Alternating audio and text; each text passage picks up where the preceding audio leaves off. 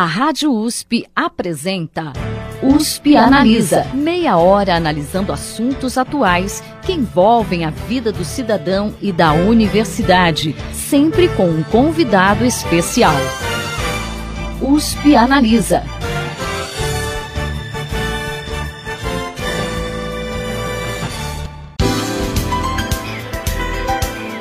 Bom dia, ouvintes da Rádio USP. O programa USP Analisa de hoje entrevista o candidato à Prefeitura de Ribeirão Preto, Ricardo Silva.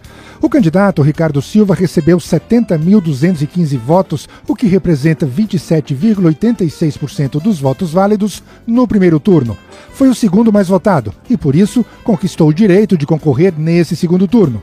Ele é candidato pelo PDT, partido que encabeça a coligação Ribeirão Levada a Sério e que engloba o PMDB, o PR, o PRB, o PSC, o PROS e o PEN.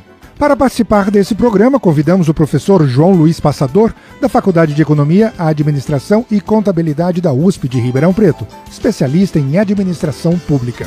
USP Analisa. Candidato Ricardo Silva, por que você quer ser prefeito de Ribeirão Preto. Olá, Ferraz Júnior, professor João Passador, João Henrique. Primeiro, uma satisfação estar aqui com vocês na Rádio USP. Quero ser prefeito de Ribeirão porque nasci aqui, conheço todos os cantos da cidade, me formei aqui, me formei em Direito, fiz outra graduação também em Filosofia e tenho Ribeirão Preto como a minha cidade, a cidade de minha família e a cidade que vejo com muita tristeza a gestão pública, com erros, com equívocos. Então, quero ser prefeito porque formei um time técnico de pessoas competentes, também coordenado pelo professor Gilberto Abreu, para começar a mudar o tipo e o estilo de gestão em Ribeirão. Nós tivemos aí como resultado do, do, das urnas no primeiro turno uh, uma situação curiosa que se verificou em praticamente todo o país, mas aqui em Ribeirão Preto nós tivemos uh, os dois candidatos indo para o segundo turno, somando pouco mais de 170 mil votos. O número de votos brancos, nulos e abstenções foi pouco mais de 180 mil votos, ou seja, o número de eleitores que disseram não às propostas e aos candidatos que se apresentaram para a eleição esse ano é maior. Uh, como que o senhor vê isso? O senhor não se sente, de certo ponto, constrangido? Sabe, Ferraz, infelizmente a política está muito desacreditada e as pessoas com razão estão desacreditando, trazendo o assunto para Ribeirão Preto que foi uma eleição atípica, uma eleição em que as propostas elas foram deixadas de lado. Primeiro turno, eu tentei durante todo o tempo apresentar propostas viáveis para as finanças da cidade, para a saúde, para a educação. Só que os ataques e a lama foi tão grande que as pessoas passaram a ter desconfiança. Uh, e é neste cenário lamentável em que se insere essa grande abstenção, votos brancos e nulos também. Ribeirão Preto foi uma cidade atípica. Infelizmente, os candidatos não tiveram uh, a oportunidade nem a coragem para deixar de lado ataques pessoais de ordem apenas para tentar denegrir a imagem dos outros e ficaram nessa campanha suja. Isso fez com que o eleitor que quer ouvir proposta ficasse desanimado também. Eu fui muito atacado durante o período eleitoral, talvez eu fui o candidato mais atacado pelos adversários. E o recado foi que as pessoas não querem esse tipo de campanha, querem uma campanha propositiva. Espero que agora no segundo turno com mais tempo, nós tenhamos espaço para aprofundar em propostas, em projetos, não apenas naqueles temas mais batidos, saúde, educação e infraestrutura, mas entrar também em saneamento básico, meio ambiente, temas que Ribeirão Preto precisa muito de debater com mais seriedade e mais profundidade. É isso que espero. Professor, quer fazer alguma pergunta? Pode ficar à vontade. Na verdade, quero fazer várias, né? Então vamos começando. Estou, estou muito satisfeito de estar, estar tendo esse diálogo com o candidato, porque realmente é uma oportunidade da claro, gente eh, ajudar o eleitor na sua reflexão, na sua decisão. Eh, candidato Ricardo Silva, eu dei há pouco tempo uma entrevista uhum. eh, que me perguntavam sobre qual deveria ser a escolha, como que deveria se qual deveria ser o procedimento do eleitor no, na hora de decidir seu voto. E eu acabei me pedindo ajuda para o Nor, é, no, no Norberto, Norberto Bobbio, que é um importante cientista político que faleceu há pouco tempo.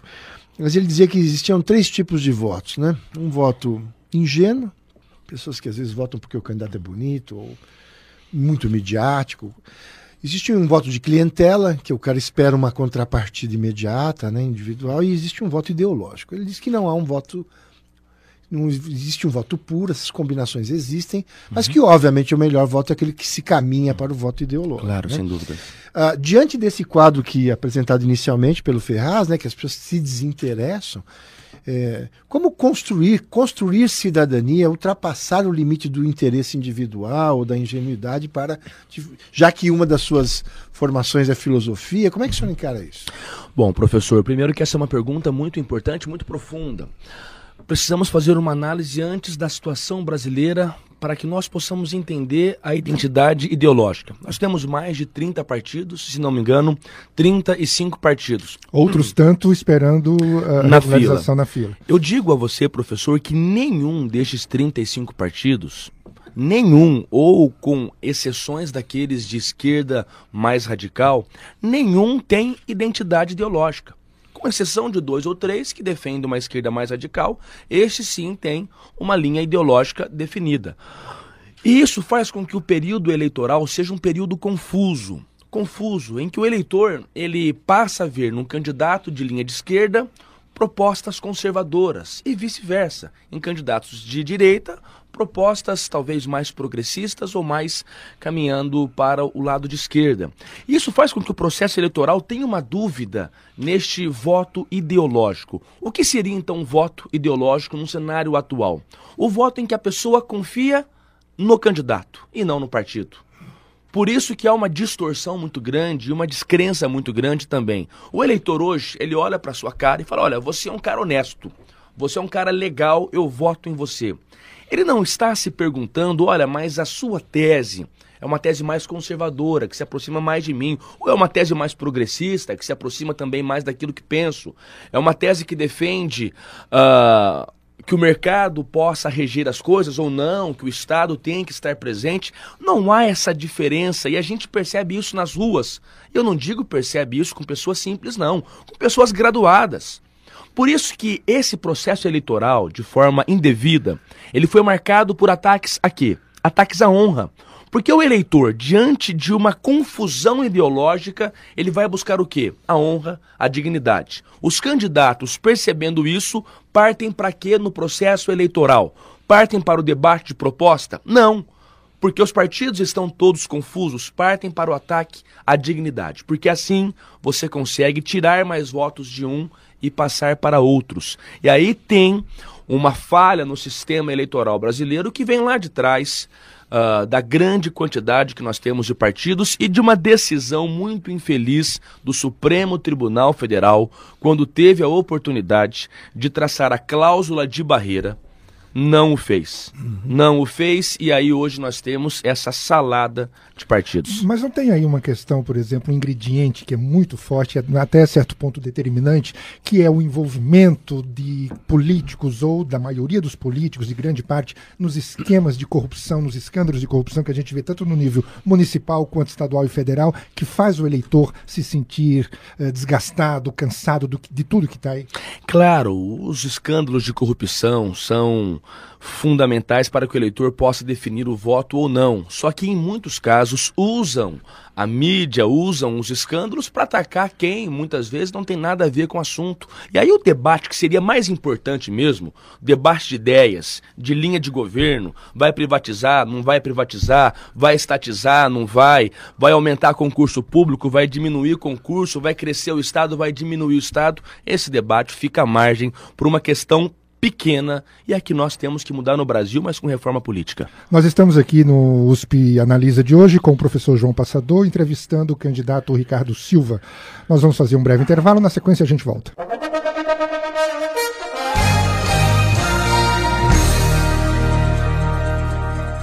USP Analisa volta já.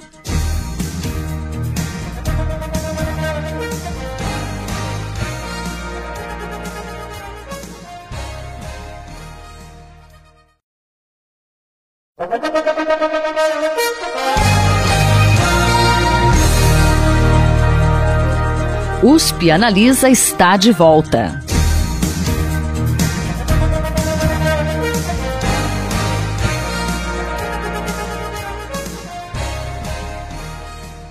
Estamos de volta para o segundo bloco dos Penaliza, entrevistando o candidato Ricardo Silva com o professor João Luiz Passador, da Faculdade de Economia, Administração e Contabilidade da USP de Ribeirão Preto, que, com a palavra. Candidato, a gente tem aqui na, na USP uma, uma preocupação. A gente está dentro do, do município. É, eu diria que Ribeirão Preto tem esse privilégio né, de ter Sem um dúvidas. campus da mais importante universidade da América do Sul. Hum a gente tem o quarto campus mais produtivo do Brasil, né, se a gente pegar aí os índices de publicação científica. E é uma relação que eu diria que é um pouco constrangida, um pouco modesta demais, dado o potencial de ajuda, de auxílio, de interesse que a universidade tem, obviamente, para o desenvolvimento da região. Uh, são vários os centros de pesquisa aqui, são vários os projetos de extensão, mas a gente tem uma certa dificuldade ao longo do tempo de coisa que acontece diferentemente em outros municípios da região, onde essa relação entre governo local e, e universidade é mais intensa e mais eh, proveitosa. Como pensaria o senhor no seu governo com, em relação a esta, essas potencialidades? Ribeirão Preto é uma cidade maravilhosa, tem um campo universitário fantástico também e perde uma grande oportunidade de fazer parcerias com as universidades, principalmente com a USP. Dou um exemplo. Projetos feitos em conjunto, em parceria, eles dão muito certo. Nós temos um projeto aqui que eu fui verificar em loco, Música Criança, se não me engano, que é feito com a Secretaria de Saúde do município, Departamento de Música aqui da USP, que vai muito bem que vai muito bem e que traz avanços para a comunidade. Eu tenho visto esforços da reitoria da USP também, dos docentes, no sentido de fazer normativas internas permitindo até mesmo o uso de laboratórios por instituições do município. Isso é muito bonito, mas o que falta para o gestor público municipal vontade política e, antes de tudo, inteligência, massa encefálica mesmo. Poxa, prefeito municipal de Ribeirão Preto, com a USP embaixo dos braços. Não usar, não abusar, ainda mais quando a universidade está disposta. Eu estou aqui, eu quero contribuir. São vários estudos dentro Poxa. da USP que usam o próprio município, os dados do município, para analisar, fazer o diagnóstico e apontar soluções. A gente tem isso na área da educação, a gente tem isso na área da saúde, a gente tem isso na área da gestão financeira, administrativa do município. E isso não é usado. Sabe que eu chego a pensar? Os interesses do gestor público não são interesses que buscam o bem comum ou interesse público. Os caras talvez estejam pensando apenas em fraudar a licitação, em fazer licitação superfaturada, e aí não se interessam por coisas sérias e por coisas que não dão lucro pessoal a ninguém, mas que dão lucro para a cidade, que avançam a cidade. Eu tive acesso a vários estudos da USP, principalmente alguns feitos pela Faculdade de Direito, sobre moradores de rua. E a cidade não aproveita isso não aproveita. É um absurdo. Nós temos vários departamentos dentro da universidade, a própria FEA, que ajuda muito com o observatório, uh, uhum. tem professores que estão dispostos a contribuir sem ganhar um centavo a mais um centavo a mais e aí a prefeitura não usa. Lamentável. Se eu for o prefeito, o professor pode ter a convicção de que eu estarei aqui na USP já no primeiro mês de governo para tentar usar ao máximo possível que a universidade pode oferecer. Não é para mim, Ricardo Silva, não. É para a cidade, para o município de Ribeirão Preto, porque eu sei que a universidade está disposta. É, é fico muito contente com essa observação. Eu dei uma olhada com atenção no seu programa, ele, ele tem eh, pontos significativos no que diz respeito a processos de gestão. Sim, sim. É, a gente tem uma unidade aqui que trabalha com isso, que forma gestores, uhum. inclusive alguns deles com alguns alunos com grande vocação para o setor público. Uh, dentro desse processo de planejamento, ação e controle, que é basicamente o que faz um, um gestor, é, o que se pensa em fazer efetivamente para aumentar o processo não só de participação na definição de políticas, do acompanhamento da sua implementação, mas principalmente na atividade de controle que a gente viu que se mostrou bastante deficiente muito, muito. em função dos escândalos uh, contemporâneos aí que está enfrentando a prefeitura. Conversava com o professor Gilberto Abreu, que é quem está nos ajudando nessa coordenação do projeto de cidade. Existe a ISO 19600, que é de transparência corporativa, usada pelos grandes organismos, empresas multinacionais. Nós vamos trazer, tentar adequá-la, essa ISO de transparência corporativa, ao município. Um sistema informatizado é um sistema realmente informatizado que permite o controle mais fácil pelas pessoas e pelas instituições como o Ministério Público, Tribunal de Contas e tudo mais. Nós precisamos, para que haja um controle efetivo, informatizar o sistema. Projetos ou uh, programas que estão em andamento com autorizações pendentes, pedidos uh, de processos administrativos que estão pendentes, as pessoas não têm acesso via internet ao processo eletrônico. Nós temos que dar essa informação, porque existem uh, pedidos de autorização, por exemplo, que chegam numa secretaria de planejamento e que demoram três anos para análise. Aí você fica a imaginar: será que se der algum recurso para alguém vai andar mais rápido? Infelizmente, essa é a lógica brasileira, que nós temos que acabar com isso. Que acabar de uma vez por todas e é informatizando o sistema. Mais do que isso, vamos criar o Conselho Ético Municipal, chamando inclusive as universidades. Conselho este que terá função deliberativa também, para que auxilie uh, no controle de contratos, licitações e o Conselho reunido por maioria, vai poder até barrar licitações se tiver alguma suspeita de irregularidade. Então, são medidas que nós temos que trazer para fortalecer o controle social. E o controle é fortalecido quando um governo está com boas, uh, com boas intenções. E trazer a universidade para próximo disso, para perto disso, é muito importante também. Do ponto de vista, em assumindo a prefeitura, a situação financeira do município está realmente crítica. Muito. Do ponto de vista imediato, para inclusive manter os serviços ativos, né, de sim, sim. atendimento básico à população, vai ter que ter, ser feito um, uma, uma ação realmente concentrada de. O, o, qual, quais são os seus planos em relação a isso? O primeiro passo é fazer uma grande auditoria, viu? Uma auditoria pública Algumas pessoas me perguntaram, ah, Ricardo, mas você disse que vai fazer uma auditoria, vai contratar uma empresa, vai pagar quanto? Peraí, poxa, o Tribunal de Contas, que é um órgão de fiscalização externa, está disposto para fazer fiscalização em loco, auditoria em loco, quando é acionado pelo chefe do executivo. Então, o primeiro passo é esse: é trazer o Tribunal de Contas, trazer o Ministério Público, trazer as instituições de controle para que nós possamos fazer uma grande auditoria, porque os dados que nós temos são os dados da peça orçamentária, que inclusive eu questionei muito, mas nós precisamos ir a fundo e aí sim colocar os serviços mínimos para funcionar, fazendo com que a máquina pública seja mais enxuta e com menos cabide de emprego. É porque nós vimos, só para encerrar esse bloco, nós vimos aí que com o fim dessa parceria com a empresa Atmosfera, muita gente ficou desempregada e muitos serviços ficaram parados, como muitos. o PROCON, por exemplo. Né? Muitos. Né? Como, como resolver isso no dia a dia? Como colocar gente para trabalhar no PROCON se a prefeitura não tem, não tem funcionários? O senhor responde isso quando a gente voltar okay. do intervalo no terceiro e último bloco.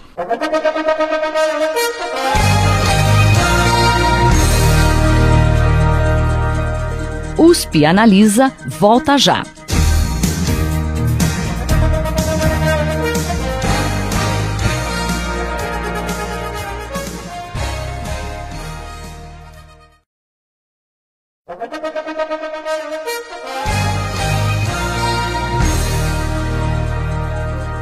USP Analisa está de volta.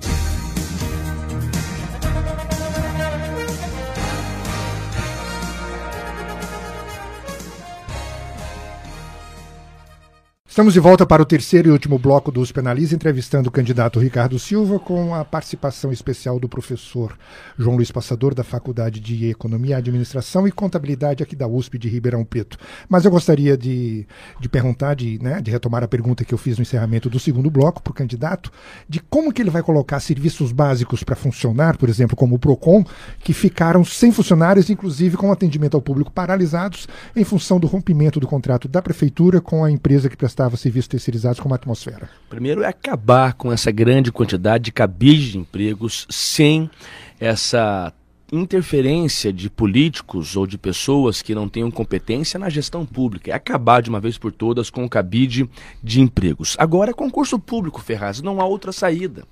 O gestor público tem que abrir concurso público para que os cargos sejam preenchidos. É o concurso público a porta principal de entrada de qualquer um no poder público. Os cargos em comissão, eles têm que ser para aquelas funções de confiança, secretários, diretores e ótimo, já está bom. A partir daí, são cargos ocupados por pessoas que entram pelo mérito, pelo conhecimento. É impensável falar que no Procon, que é um órgão de defesa do consumidor, tenham pessoas ali trabalhando que não tenham o mínimo de conhecimento ou que não saibam nada de defesa de consumidor e que estejam ali atuando porque são de alguma terceirizada, indicados por algum vereador. A máquina pública acaba, esvazia, não é? Inclusive, outro cargo que nós temos que uh, mudar a formatação, diretores de escola.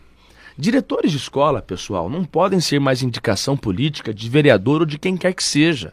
É cargo por mérito. Talvez pensar no modelo de eleição. Talvez não, pensar no modelo de eleição. Porque no Estado também, concurso público para diretor nos revela que não é talvez a melhor saída. Mas a eleição entre os professores, sim. Professor da rede, eleitos para que possam seguir a mesma linha pedagógica, sem indicação política partidária. É disso que nós precisamos para Ribeirão Preto, para acabar com esse cabide de empregos.